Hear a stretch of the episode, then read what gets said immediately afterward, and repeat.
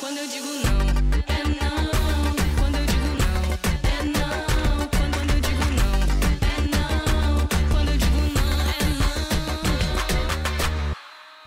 não. Oiê! Eu sou Luana Senna e esse é o podcast Não é Não, gravado ao vivo durante as nossas lives no Instagram.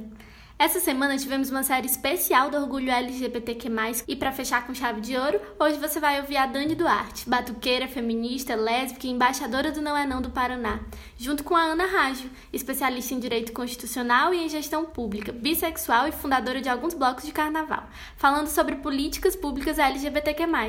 Tá incrível, aproveitem! Oi, maravilhosa! Olha esses olhos dela. Ai, a gente tem que matar a saudade, né? Faz tempo que a gente não se monta para sair com o bloco, não é mesmo, minha filha? Ai, não é mesmo? Vem para o trânsito, a gente vai passar com o bloco agora. Vem, bloco! Ai, saudades! Oh, bem-vinda, meu amor! Ai, Gente, vamos conversar, eu já conheço, daí quando eu conheço a pessoa, eu tenho essa mania de começar já conversando e É. esquecer das apresentações. É, mas então vamos lá. Eu sou a Dani, eu sou embaixadora do Não é Não aqui em Curitiba, no Paraná. E eu chamei a Ana Rádio hoje, que ela vai se apresentar daqui a pouco, mas enfim, nós vamos conversar hoje sobre políticas públicas para LGBTs. E a gente tem também no nosso apoio a Carol Aranha, que vai acompanhar aí as, os comentários, as perguntas e vai me mandar ali é, para a gente não perder nada, tá bom? E aí agora, Aninha, palavra é sua. Ai, primeiro agradecer muito essa ideia maravilhosa desse coletivo lindo que é o Não é Não. Agradecer de estar aqui, de estar falando um pouquinho. Eu tenho saudade, né? Eu, eu gosto de fazer palestras, gente. Eu gosto de ir para rua, eu gosto de falar com pessoas e estou super feliz de ter essa possibilidade. Ah, uma apresentação minha. Tava lá, né, no cartazinho, formada em direito, tal. Mas quando eu passava nas salas para passar recado, quando eu era do centro acadêmico, juravam que eu era do design, porque a pessoa também gosta, né? Você pode ver assim. Ela tem uma coisa com design também. É, hoje em dia eu trabalho com políticas públicas para LGBT, políticas públicas de direitos humanos, já faz algum tempo, alguns anos. É, na faculdade eu trabalhei já com isso, né, na faculdade de Direito. E é uma área que me interessa muito, assim, eu tenho muita vontade de mudar o mundo. Tem que ir por algum Isso. A lugar. gente precisa tentar de começar de alguma forma, né? E eu agradeço muito de encontrar essa Dani maravilhosa na minha vida, que daí tem o outro lado da minha vida, que é o dos blocos, né? Que é essa brincadeira. E eu toco em dois blocos em Curitiba, a Dani toca em dez. É, mas os dois que eu toco, ela tá. E eu amo tocar com ela, é sempre um astralzão. Aí eu preparei esse cantinho bem do orgulho aqui, ó. Uma bandeirinha bi para vocês aqui desse lado, tá? Porque eu sou bi, bebê, é isso, não é B de bolacha. E desse outro lado, uma bandeira LGBT. As duas são feitas pela deusa Carol, Carol Nascimento, que hoje em dia está na coordenação do Transgrupo Marcela Prado aqui em Curitiba. Ai, acho que ela tá ali. Ai, que amor. Que Ai, delícia. sim. Ai, muito bom estar aqui, muito bom a gente poder, né, falar um pouquinho. A- O, o tópico não é exatamente carnaval, mas a gente acaba falando um pouquinho disso porque estar na rua é político também, né? É, estar na rua, mos- mostrar os Super. nossos corpos, tudo isso é, é ocupar a rua com os nossos corpos, com as nossas corpas, é político, né? Então, eu acho que uma Sim. boa, um- uma boa pegada para a gente começar, Aninha, é falar, vamos, vamos tentar ser didático hoje.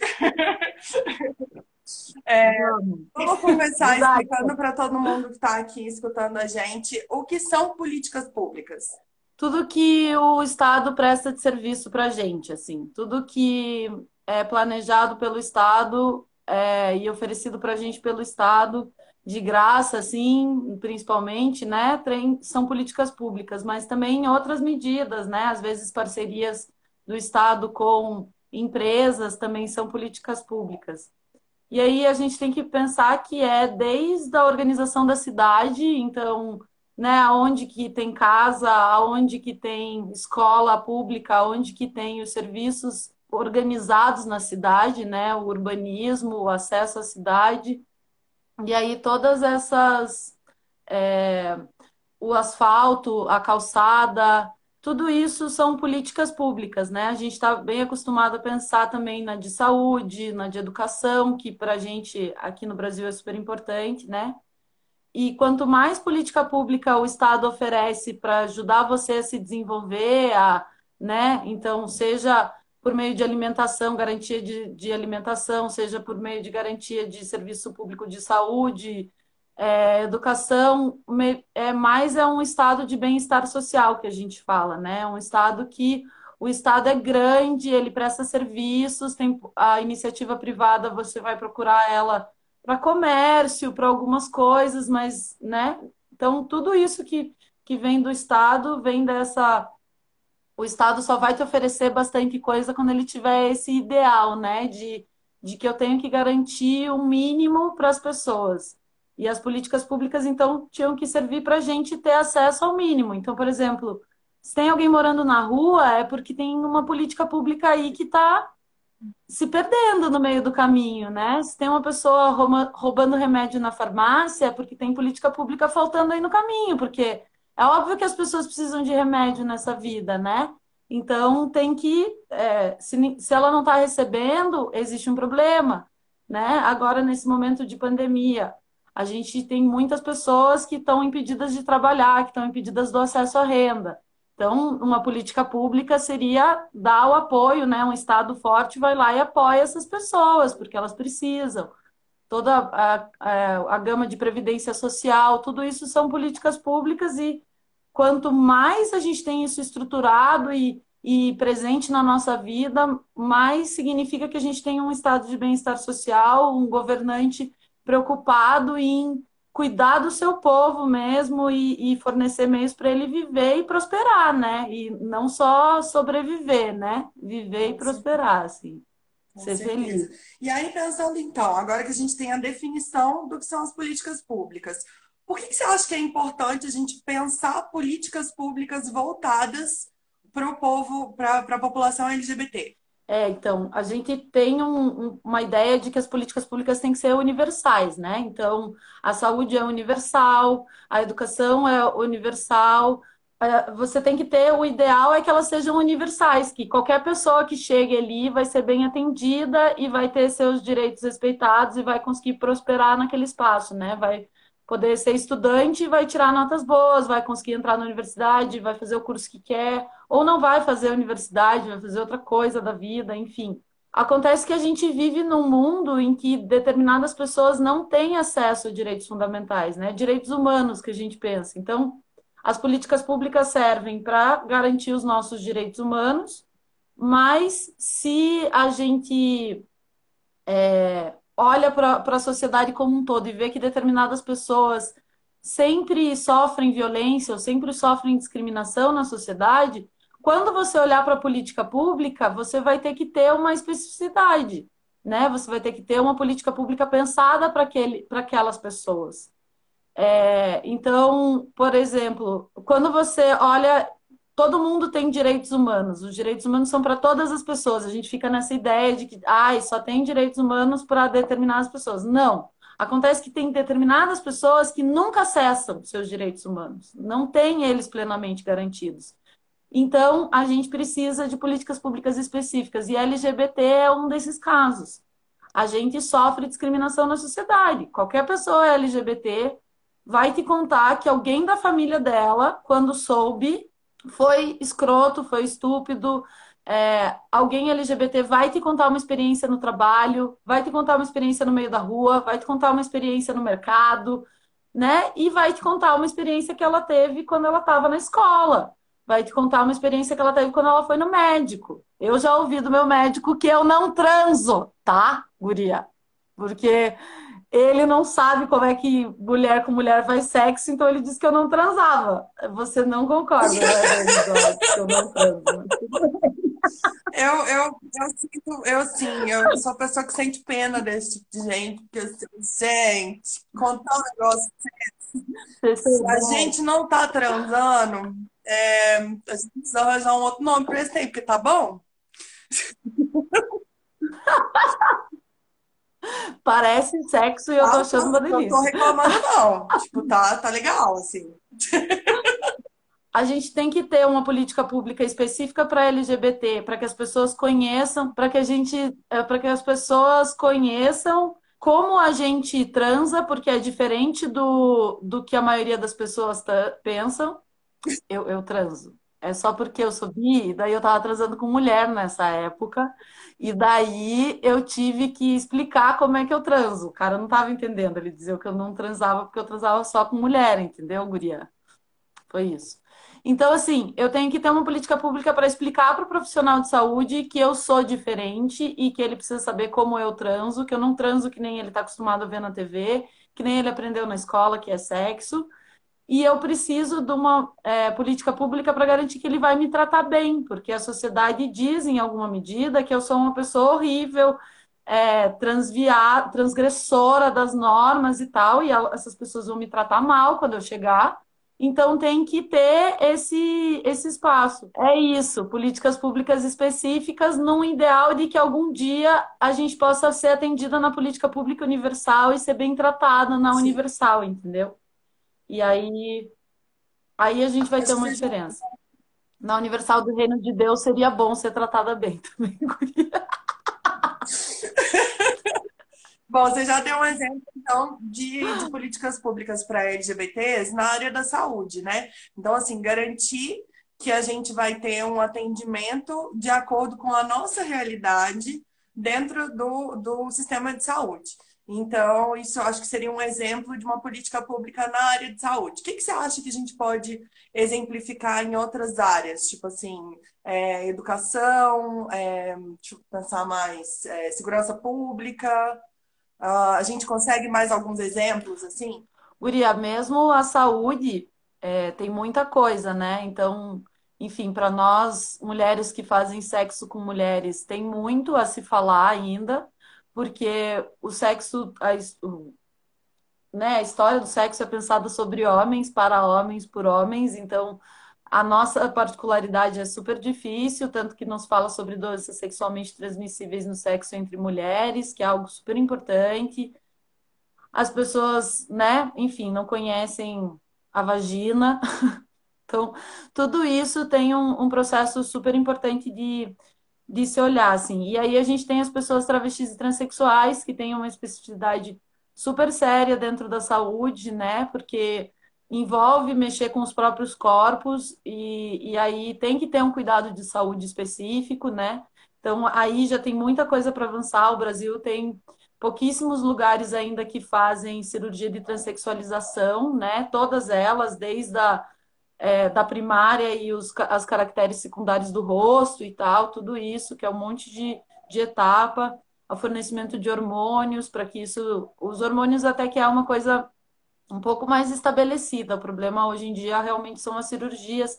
Tem filas muito longas de espera, as pessoas trans têm uma expectativa de vida no Brasil aí de 30 a 35 anos e a fila de espera, elas só podem entrar na fila de espera com 18 anos e a fila de espera demora 20 anos aí. Então, assim, não bate a conta, porque, enfim, se ela entra na fila com 18, ela espera 20, 30, 35 anos. É, então, a saúde tem muito o que avançar. Mas eu vou falar da saúde mais um pouco para dizer que também a saúde é muito importante na história do movimento LGBT, assim, na, na história do crescimento, do olhar para essa população e a compreensão de que necessi- essas pessoas existem e, necessitam de cuidados específicos, assim porque a gente tem um marco bem importante do crescimento é, do movimento. Enfim, resistência sempre existiu, mas eu estou pensando o movimento social estruturado, esse né, que a gente conhece e, e vê crescer na forma de ONGs, assim, no Brasil, é, ele vem muito junto com o enfrentamento da pandemia de é, HIV e AIDS, né? Porque o sexo entre homens da, com a penetração anal de fato é muito fácil de fazer transmissão, né? Tem aí um fator biológico, a parede do seu cu absorve muita coisa e ela é muito sensível, ela não é rígida como a parede da buceta, então ela machuca mais fácil e aí goza lá dentro e faz transmissão, né? Enfim, e aí é, tem todo, um- uma política que teve que ser estabelecida. E uma das formas que foi estabelecida foi fazendo educação de par. Então, a saúde investia dinheiro nas organizações da sociedade civil para que LGBTs falassem com LGBTs sobre se proteger do HIV. Então, isso foi um crescimento de política pública, assim, e um começo de olhar. Então, a saúde tem uma história bem importante junto do movimento LGBT. Se você perguntar para quem organiza as paradas da diversidade, e nesse momento eu saldo o grande Márcio Marins, organizador da marcha é, da Parada da Diversidade é, no Paraná, aqui em Curitiba, que passou esse ano, foi embora, nos deixou e que é um, foi um grande professor maravilhoso e super importante nessa cidade que a gente vive, nesse cu hipócrita de cidade que a gente vive. Todo organizador da Parada da Diversidade conseguia é, grana com a saúde para botar carro de som na rua, sabe? Então tem uma história muito importante disso, assim, é, que cresceu. E aí foi se olhando para outros lugares que se precisava desse trabalho de políticas públicas específicas também. E na educação é super importante, né, Guria? Porque afinal de contas, quem nunca sofreu bullying na escola, né? Que menino afeminado que não foi zoado, que menina masculinizada que não foi zoada. E aí é interessante tem um dado da saúde das pessoas que acompanham crianças e adolescentes é, em centros é, que trabalham com gênero tal, acompanham criança e adolescente vindo com uma demanda de transgênero e que no final das contas é uma questão de orientação sexual mas porque a gente está tão encaixada nessas caixinhas de que o menino feminino é, é uma pessoa trans. E Não não né? tem nada a ver, Sinceramente. né? Eu acho que falta muito isso de ensinar. E, e aí a gente entra, né? A parte da educação entra na minha área de mãe, É, que a gente, a gente precisa mesmo conversar com as crianças sobre isso, né? E de uma maneira não, não é, carregada de, de histórico, de preconceito, de não sei o quê. Tem que ser de uma maneira tipo, livre, assim, de passar informação mesmo, né? E mostrar as possibilidades. A Sim. gente ainda está nesse, nesse espaço, nessa sociedade, onde é tudo heteronormativo, assim. O normal é a pessoa ser hétero, né? Tipo, você olha para uma pessoa, você conheceu a Isso. pessoa, tipo assim, o normal é você achar que ela é hétero se ela não performar explicitamente nenhum estereótipo, né, que demonstre que ela não seja. E, aí eu acho que entra até na questão da invisibilidade bi, né? Tipo, é difícil você reconhecer uma pessoa por ela bi, né? Porque essa pessoa normalmente não vai. é, é, E aí eu falo normalmente, né? Porque a gente tem toda essa questão do estereótipo, ela não vai performar um estereótipo, vamos dizer assim, de sapatão. É, E quantos sapatões, estilo sapatão, são bi e são Exato. desqualificadas, né? Sim. tipo, não, você não é bi porque você é sapatão. Não, mano, eu tenho vestimenta sapatão, roupa sapatão, comportamento sapatão, mas eu gosto de boy também. E aí, né? E qual que é o problema disso? Sim. E aí, né, Guria, o, o, o espaço da escola também é como um espaço multiplicador de cultura, né? Um espaço que cria a noção de respeito, o, a escola como um lugar que ensina você a se respeitar e a respeitar as outras pessoas, né? A você se sentir importante entender que as outras pessoas são também. Esse lugar de uma criação de um ethos, de uma moral, né? Dentro de uma sociedade, assim e a necessidade de se falar em sexualidade como um todo, até para as pessoas hétero. Quantas mulheres não sabem sobre isso? Gente, o ser humano é o único que tem um clitóris, um, a mulher é o único ser humano, né? A pessoa que nasce com vagina é o único ser humano, o único ser que tem um órgão que a gente conhece até hoje que só serve para prazer, que é o clitóris, e a gente não sabe onde ele fica. A gente não tem noção do que ele quer. é. Tipo, a gente sabe. É, você, meu bem, eu sei aonde fica. E sei que cada mulher gosta de que toque nele de um jeito, que ele também não é padrão, né? É, Tudo isso sobre sexualidade. O quanto sobre sexualidade é simplesmente conhecer seu próprio corpo, é simplesmente saber que você gosta de um beijo ou não gosta, que você gosta que te peguem ou não gosta, que é algo que é super reprimido, assim, né? A gente vive um tabuzão sinistro sobre isso e é algo tão importante nas nossas vidas, faz tão parte, né? E aí, tipo, você não pode falar de nenhum tipo E é de importante a gente sexualidade. falar de sexualidade também, é, porque, por exemplo, na infância, ah, podem acontecer, inclusive, abusos sem que a criança tome conhecimento ou tenha é, é, noção de que aquilo ali é um abuso.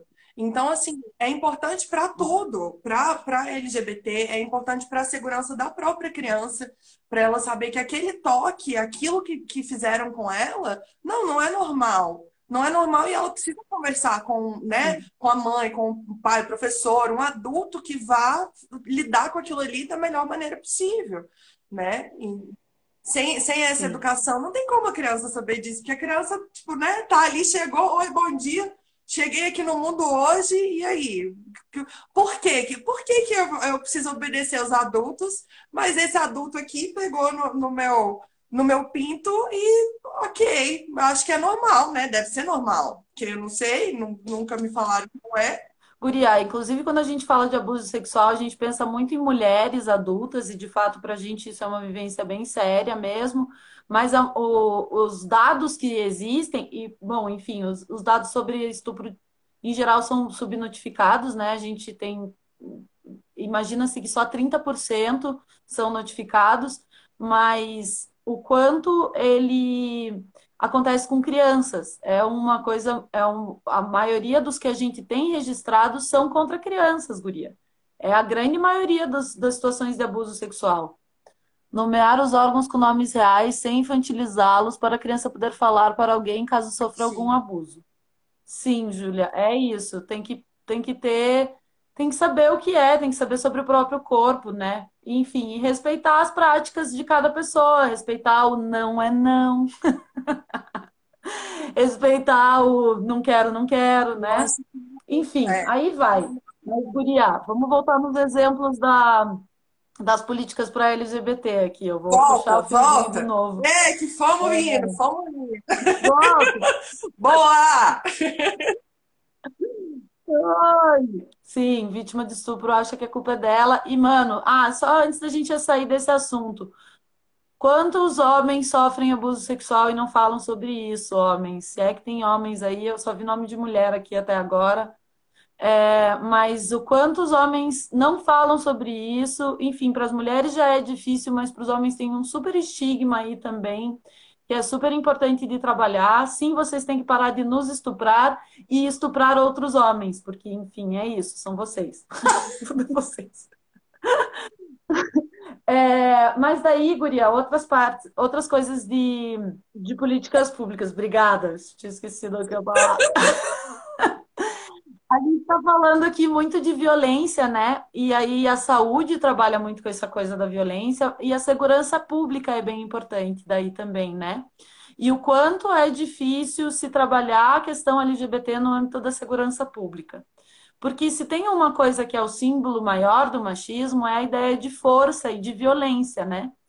E aí a segurança pública é formada por pessoas que estão acostumadas a esse trato da força e da violência, assim. Então é um espaço muito masculinizado e, e, e com uma carga machista e patriarcal muito grande, e como é difícil ir trabalhar isso lá dentro, né? É, é um trabalho árduo e a gente teve aí recentemente a decisão da STF, né?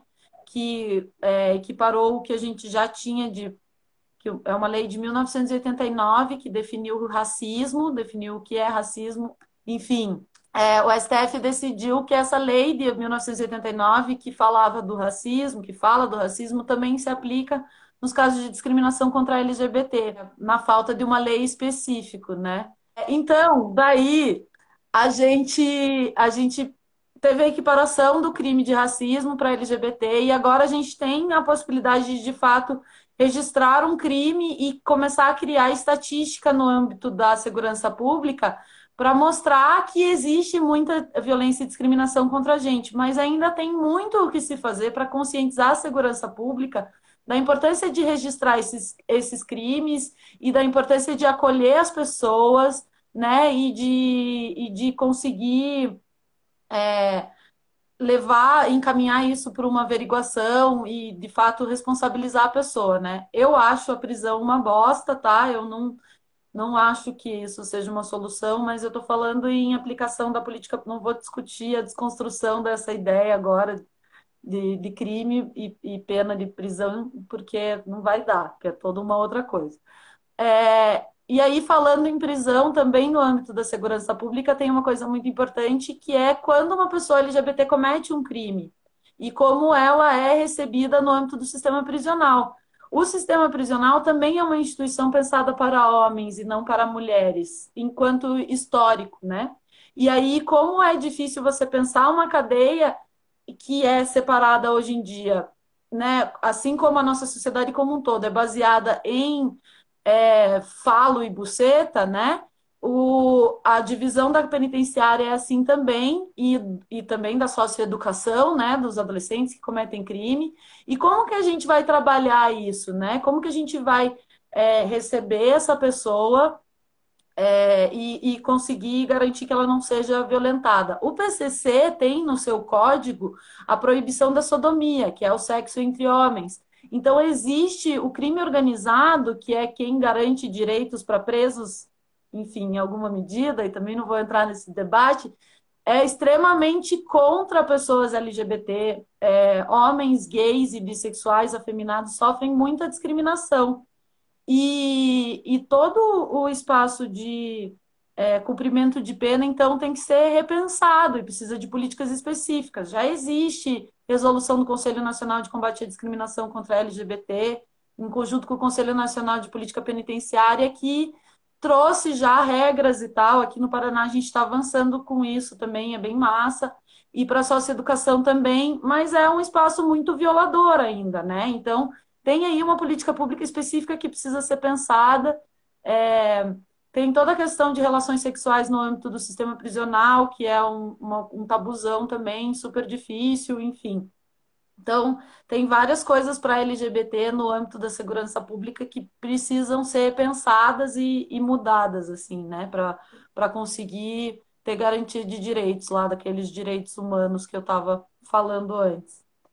É, e aí tem essa, é, esse outro lado do, do receber pessoas que sofrem violência, que é a política de assistência social, que é uma política super importante também da gente pensar, é, que é você pensar o. É uma política que serve muito de.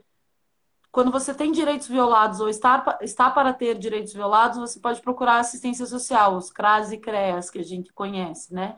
Então, são é, espaços de acolhimento de pessoas em situação de vulnerabilidade em geral. E também quando você sofre, sofre violência dentro de casa, é no espaço da assistência social que você vai encontrar acolhimento de abrigos, de casas temporárias, casalar e tal.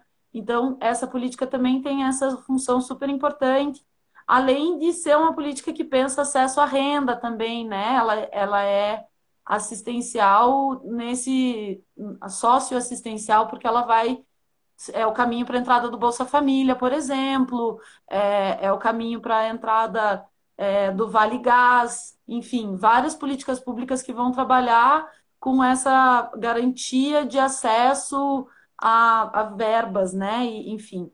E aí o é, ela tem um fundamento assim histórico bem importante dentro da igreja, porque quando não existia uma organização da política pública de assistência social, o Sistema Único de Assistência Social, que é o SUAS, é, que, é, que cresceu muito depois do SUS no nosso país e tem uma estrutura semelhante, assim, quando você olha para o histórico da assistência social, ela veio muito. A, a igreja fazia esse apoio, né? Então a mulher saía de casa porque apanhou do marido, ela ia na igreja e as irmãs acolhiam ela no convento, né? É, uma pessoa passando fome na rua vinha comer na porta da igreja, porque a igreja fazia comida e dava comida para essa pessoa, né? E até hoje faz. E aqui em Curitiba, um dos grandes pontos de entrega de alimento é na Praça Tiradentes, que tem a igreja matriz, né? Então, pode não ter, hoje em dia, quem faz esse trabalho não é necessariamente a igreja, mas é uma referência que se criou, é uma política que trabalha, que cresceu nesse espaço, assim. Então, é, para pensar o acolhimento de LGBT nesse espaço é muito difícil, porque ela vem enraizada nessa origem histórica, assim. Então, as pessoas que estão ali, que se atraem por essa, por participar dessa política, muitas vezes têm esse olhar é, extremamente fundamentalista, por vezes, enfim. Junto dessa política também funcionam os conselhos tutelares, que é quem garante é, quando acontece uma violência contra uma criança dentro da escola ou dentro de qualquer espaço, é o conselho tutelar que vai lá. Então, essa parte ainda é uma parte que a gente está começando a olhar. Assim, a gente está falando sobre educação há um tempo, a gente está falando sobre saúde há um tempo, tem todo aquele histórico na saúde com LGBT que eu mencionei.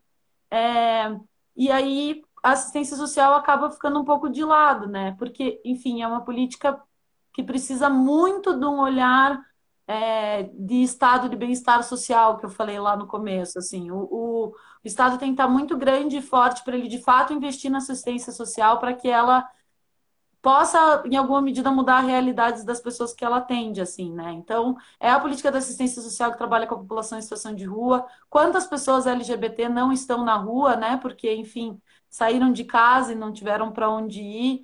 É, então, tem um lado aí bem importante que a gente precisa avançar ainda nessa política da assistência social. E é uma das que eu gosto muito de falar, porque as pessoas sabem muito pouco sobre ela, conhecem muito pouco a estrutura, e nós, LGBT, não sabemos que a gente tem direito a acessar esse espaço, direito a ir lá pedir ajuda, e outra função dessa política é fortalecimento de vínculos familiares. Então, quando você tem briga dentro da família, você também pode ir lá procurar, porque uma das funções é assistente social ou assistente social, psicóloga, psicólogo irem até a tua casa, te ajudarem com essa dinâmica, te ajudarem com isso, assim, né? Então é uma política bem relevante nesse, nesse processo. Sim, eu acho que tem uma pergunta aqui da, da Júlia, que eu vou voltar um pouquinho aqui, só para a gente não perder o gancho. Ela perguntou como a população pode pressionar o Uhum. Estado para ocupar esses lugares que a igreja historicamente atua. Então, Guria, eu acho que se é dentro, ela perguntou dentro dessa conversa sobre a assistência social mesmo, é? Hoje em dia a política é, de assistência social já é muito mais regulamentada e, e tem uma, uma importância grande já.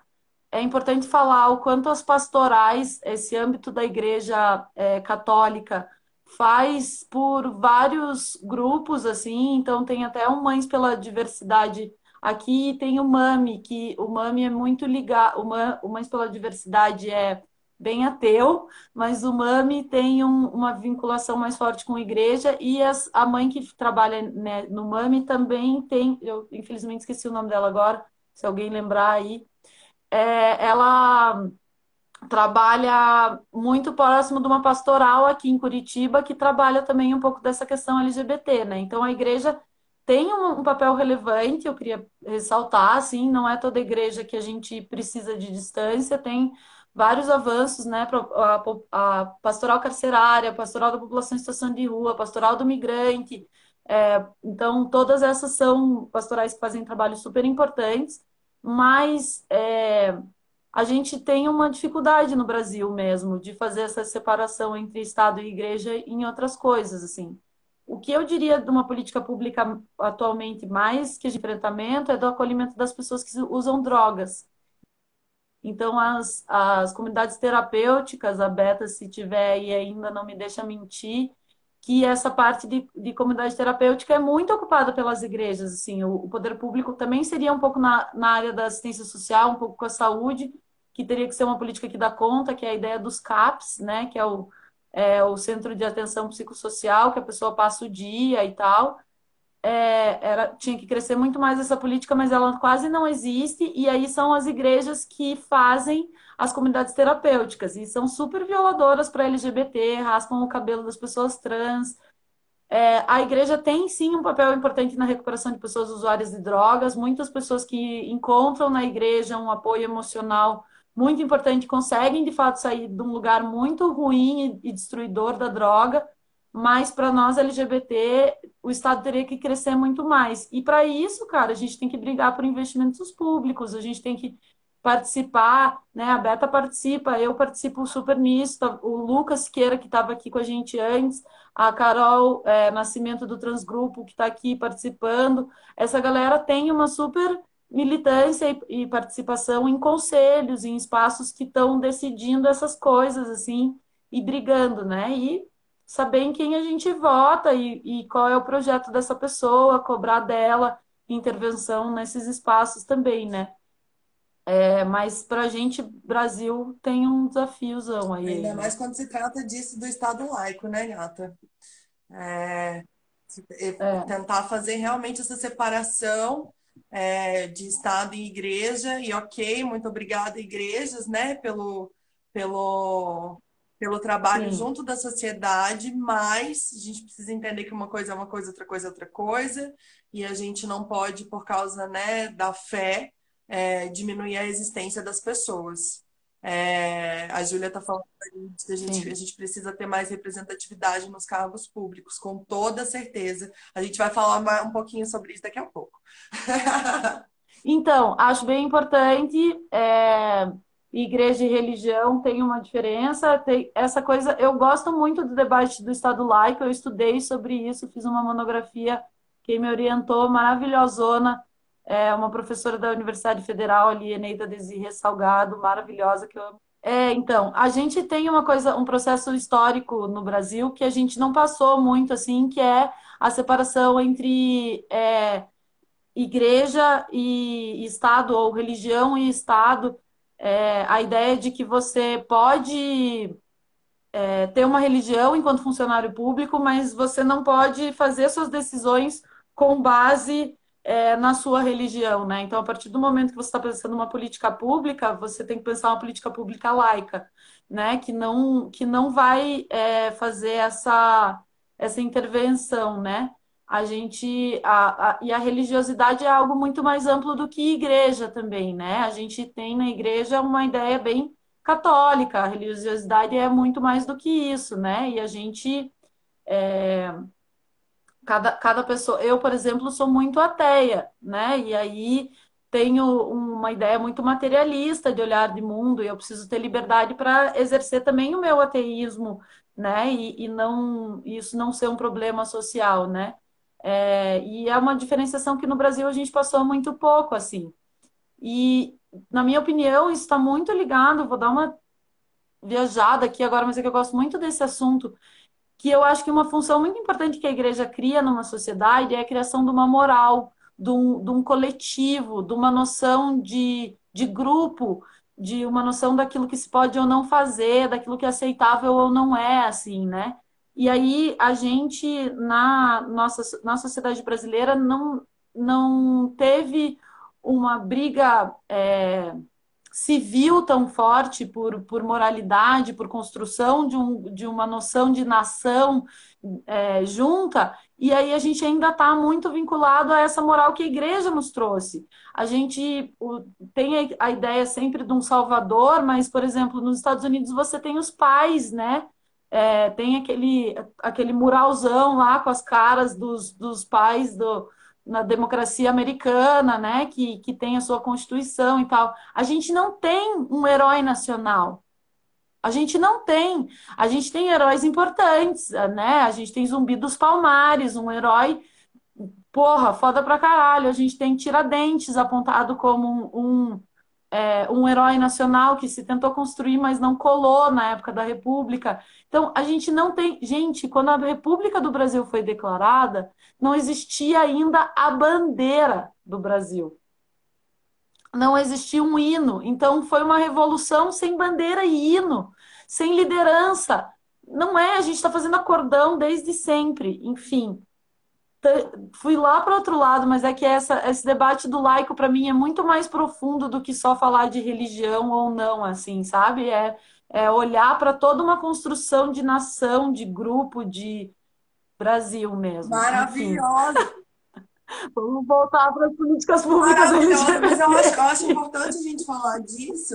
E aí eu acho que a gente já pode até puxar aquele assunto que a, que a Júlia colocou ali, que é sobre a gente ter eleições municipais esse ano. A gente tem aí eleições mu- municipais. A gente com certeza vai ter participação de LGBT, eh, na concorrência de cargos, não tanto quanto a gente gostaria, né?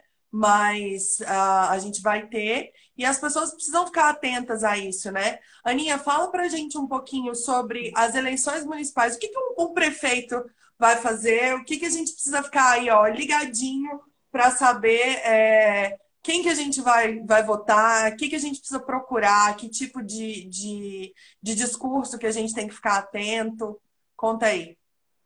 As eleições municipais são muito importantes porque esses serviços que a gente está falando de educação, é, saúde, é, assistência social, a saúde e a assistência social são assim, de prestação, é uma política pública prestada pelo município.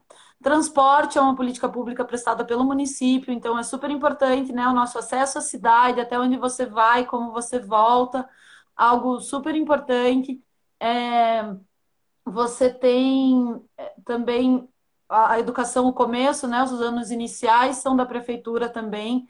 É, a toda a questão de, de urbanismo e tal é pensada, né, com, com, por meio da prefeitura, então é super importante esse, essa eleição porque ela vai trazer as políticas públicas mais básicas, o acesso mais próximo, assim, sabe?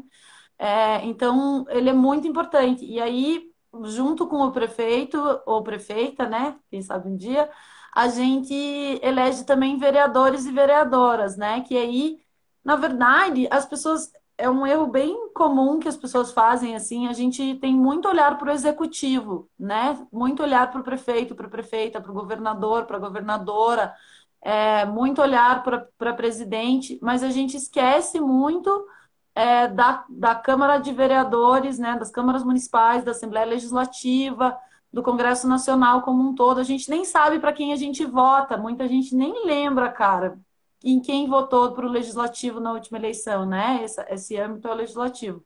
E é o Legislativo que aprova o orçamento, diz quanto que pode gastar no quê. É o Legislativo que aprova as contas do Executivo e, portanto, pode fiscalizar processo de corrupção. É o Legislativo que decide é, todas as, né, como é a organização de um, de, um, de um, município ou de um estado, que secretarias vão ser criadas ou não vão, que atribuições elas vão ter ou não vão, né? Então, isso é, uma, é um espaço super importante de se olhar mesmo.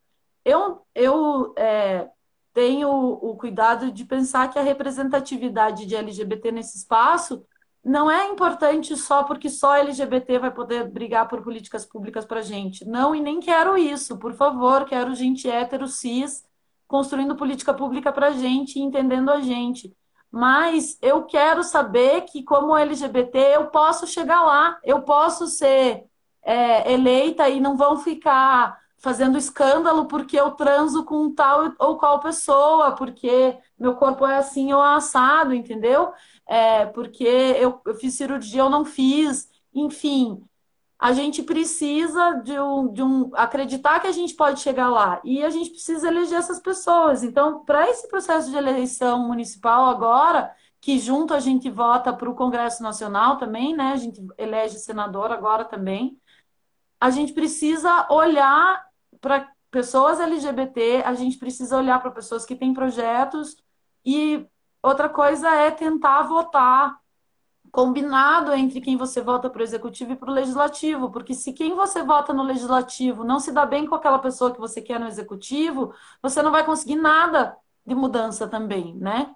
É, então é super importante é, conhecer esses espaços para que, que eles servem, em quem que você está votando e ter pessoas LGBT em quem votar. E nesse sentido, a Aliança Nacional LGBT, o Grupo Dignidade, o coletivo Cássia talvez tenha uma iniciativa nesse sentido. É, levanta, eu sei que a Aliança tem e o Grupo Dignidade tem, que é fazer levantamento mesmo de pessoas LGBT que estão concorrendo a cargos públicos e as, é, isso é publicizado e existe a possibilidade de, de, você saber quem tem ali mais perto de você e votar nessa pessoa e, e tentar ajudar essa pessoa a participar, a, trazer é, mudanças na tua realidade, assim, né? É, então, é super importante esse processo de eleição municipal de agora, é super importante pensar em votar em pessoas LGBT e pensar alternativamente se você é do tipo de pessoa que gosta de ganhar as eleições e fazer um cálculo político, então tá, talvez aquela pessoa LGBT nessa eleição não vá, não vá conseguir, mas então vote nela, mas fique de olho na pessoa cis, hétero, que vai se eleger e que você sabe que é uma parceira, por exemplo. E vá lá acompanhar o que essa pessoa está fazendo, se a pessoa que você. Porque existem, tem pessoas cis hétero aí tentando trazer mudanças para a gente e a gente precisa ecoar essas coisas, né? E do outro lado, eu queria pedir também para a gente parar de ecoar o que falam esses bosta desses fundamentalistas ou dessas pessoas que nos odeiam e querem nossa morte, parar de ficar dando manchete para eles e falar de outras coisas, porque tudo que eles ganham é visibilidade, mais gente seguindo eles. Então, assim, ó, não vamos perder nosso tempo. Quem bota a nossa pauta é a gente, a gente não tem que ficar reagindo as tentativas de pauta que outras pessoas botam em cima da gente, assim. Por favor, vamos brigar por nós. Maravilhosa! É isso, a gente precisa de representatividade. É, eu estava conversando, eu trabalho com TI também, né? Então, estava conversando, acho que foi quinta-feira, é, fiz uma live com o pessoal e a gente estava falando que é muito importante essa representatividade. A gente só, a gente só vislumbra chegar em algum lugar onde a gente vê pessoas né, que são, que são é, referência pra gente, que são parecidas com a gente, que a gente olha e fala, ah, a fulaninha ali é lésbica também e tal, lá, é, é, virou ali, ó, prefeita. Então eu posso também, né? Olha, é possível, é um caminho possível para mim. É, a gente tem Como é para pessoas negras, como é para pessoas, para mulheres também, né? O quanto é importante essa É, representatividade. a gente está quase acabando, mas acho que dá tempo para fazer a última pergunta. Vocês acham que a mania do conservador de querer se meter no fato de dormir com pessoa do mesmo sexo é reflexo da ação da igreja na colonização? Guria, com certeza, né? A ideia de colonização do corpo, assim, né? A gente tem é, essa determinação sobre os corpos que atingem tanto homens quanto mulheres, assim, né? É, a ideia de, de como nós devemos nos portar é muito baseada nessa ideia de, de família, né? A, a igreja que a gente está falando, a formação católica, é, apostólica, romana, é, majoritária que a gente tem no Brasil, ainda que hoje seja muito além disso, é, né, tenham outras igrejas trabalhando muito mais isso, a gente ainda tem isso na nossa, no nosso cerne e é controlador, sim, né? Mas é controlador por uma. A igreja foi fundada muito nessa ideia de formar uma família e essa família é, também ter, é, ter o papel do homem e da mulher para poder ter dinheiro, ter filhos, porque os filhos vão trabalhar e vão trazer dinheiro, né? A ideia da formação de uma família que vai, vai construir isso, assim. Agora que a gente está terminando, vocês vão É a gente de isso, a gente pergunta, vai. né? Filhos maravilhosos. A gente vai acabar em seis minutos e daí vocês resolveram fazer perguntas. É isso, vai. Já discuti com algumas pessoas sobre não levantar pautas identitárias como estratégia de não discrimina... discriminação. O que vocês acham disso? Cara, eu acho primeiro a gente tem que tomar cuidado com pautas identitárias. Às vezes as pessoas entendem que identitária é- já é um jeito é, pejora- pejorativo de, de é, se referir, né? É, eu acho que isso é válido para pessoas que não que não vivem tanta discriminação na pele, assim, para elas é muito fácil de querer o afastamento dessas pautas identitárias. Então, por exemplo, eu que sou magra, clara, alta, é, com ensino superior, classe média, é muito fácil para mim não querer discutir pauta identitária, porque afinal de contas eu consigo transitar ainda na sociedade. Mas para outras pessoas isso é praticamente impossível. Mas eu acredito muito na estratégia de mudanças da forma do discurso para que ele seja ouvido e, e, e respeitado, assim, né? É, e aí, enfim, a gente precisa ter esse, esse espaço para isso, né? Beleza. É, gente, a gente está chegando a cinco minutinhos do nosso final. Aninha, passou Ai, muito rápido. mais 40 minutos. Já Não, acabou. guria, Vamos pro sério. nosso pessoal. Já Vamos pro nosso acabou, pessoal brincar mais um pouquinho. É, então, gata, eu quero te Muito agradecer muito pela disponibilidade, por você estar aqui hoje falando com a gente, dando essas aulas todas pra gente, é, explicando um pouquinho aí é, sobre políticas públicas, falando um pouquinho aí sobre política, né? Que é tão importante, a, a, galera tem esse, esse preconceito. Não quero falar de política, não vamos falar de política. E no final a gente é governado por aqueles que gostam, e o mínimo que a gente, a gente não precisa gostar, a gente precisa entender, porque senão a gente vira marionete nesse rolê. Eu queria só fazer aquela pergunta que já tinha chegado, vou cuspir a resposta aqui, que é a ideia de, de acolhimento para pessoas LGBT, processo de cirurgia. No Paraná tem o CEPAT, pessoas trans, é, tem o CEPAT, em- procurem informações, ele é super importante, eles trabalham muito com acolhimento de pessoas trans, hormonização, acompanhamento psicológico, é, existe isso. É, espaços de acolhimento é, institucional para pessoa que sai de casa, a gente ainda tem muito que trabalhar, de fato.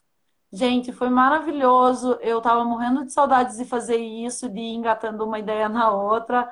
Eu amo muito fazer isso. É, é, quem me conhece de pertinho sabe que eu, no pessoal, no tete a tete, sou meio dura para falar de mim, meio travada, assim, mas esse é um espaço que eu amo, que eu me sinto super à vontade, que eu enfim, coloco as minhas ideias assim, então estou super aberta para a gente fazer isso mais vezes, inclusive, eu adoro, gosto muito.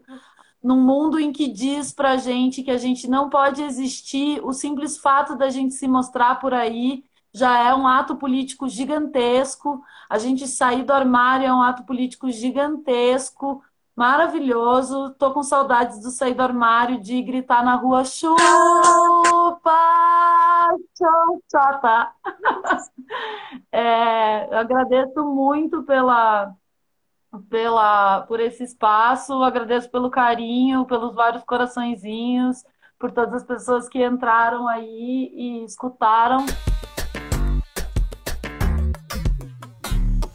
O podcast Não é Não produzido pelas mulheres integrantes do coletivo, editado e distribuído pela Podsim. Para falar com a gente é fácil. Arroba não é não underline no Instagram ou manda um e-mail com sugestões para tatuagensnãoenão@gmail.com. Não perca os próximos episódios. Até lá. Sei que quando saio só, os outros gostam de falar, mas eu decido que. Pode sim, uma central de podcasts produzidos e apresentados por mulheres.